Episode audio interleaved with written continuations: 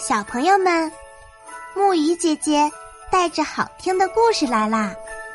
今天的故事是《暴君神》。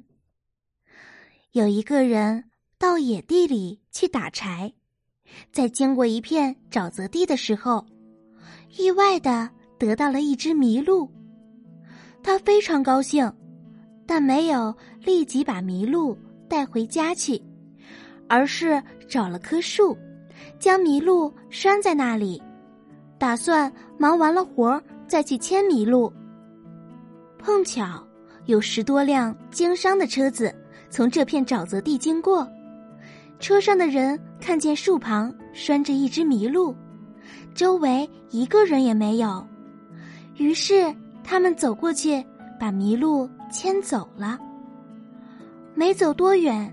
这些人觉得自己不劳而获，太不像话，就从车上拿了一条准备在路上吃的咸鱼干，放在拴麋鹿的地方，以作补偿，然后心安理得的离开了这个地方。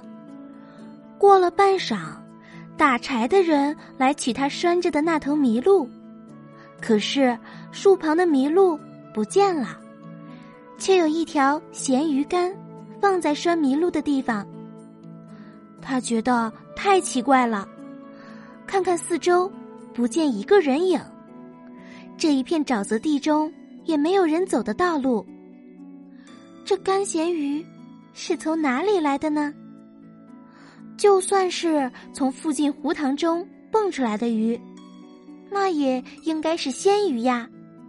凭空冒出一条咸鱼干来，它不是神。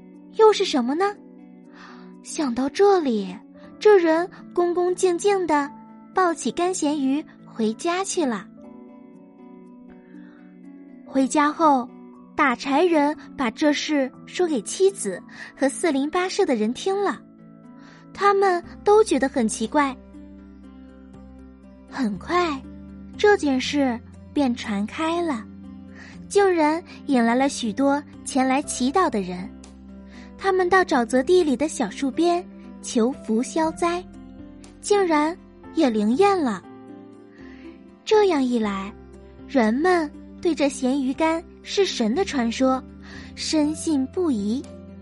大家凑钱为咸鱼干建了一座寺庙，将咸鱼干供奉在里面。在庙里设了多达几十人的专职住屋。便给咸鱼干送了一个暴君神的尊号，暴就是咸鱼的意思。从此，暴君神庙内神杖高挂，钟鼓齐鸣，香火不断，祈祷的人络绎不绝的从方圆几百里外赶来朝圣。好几年过去了，一天，一支经商的车队路过这里。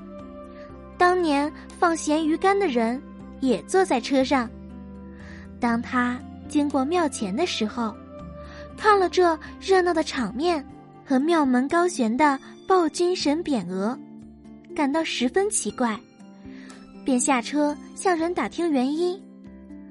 有人向他讲了这座庙宇和暴君神的来历，他不禁大声说道：“这是我的鱼。”是我几年前亲手拴在一棵树上的，哪来的什么暴君神啊？他走进庙内，上前去将咸鱼干取下，然后头也不回的走了。庙里的住屋和那些祈祷的人被弄得哭笑不得，十分尴尬。从此以后，再也无人来朝拜这个庙。渐渐的。庙的四周长满了野草。又过了一些时候，这座庙也倒塌了。好啦，今天的故事讲到这里就结束啦。晚安，小宝贝们，愿你们每晚都能甜美入睡。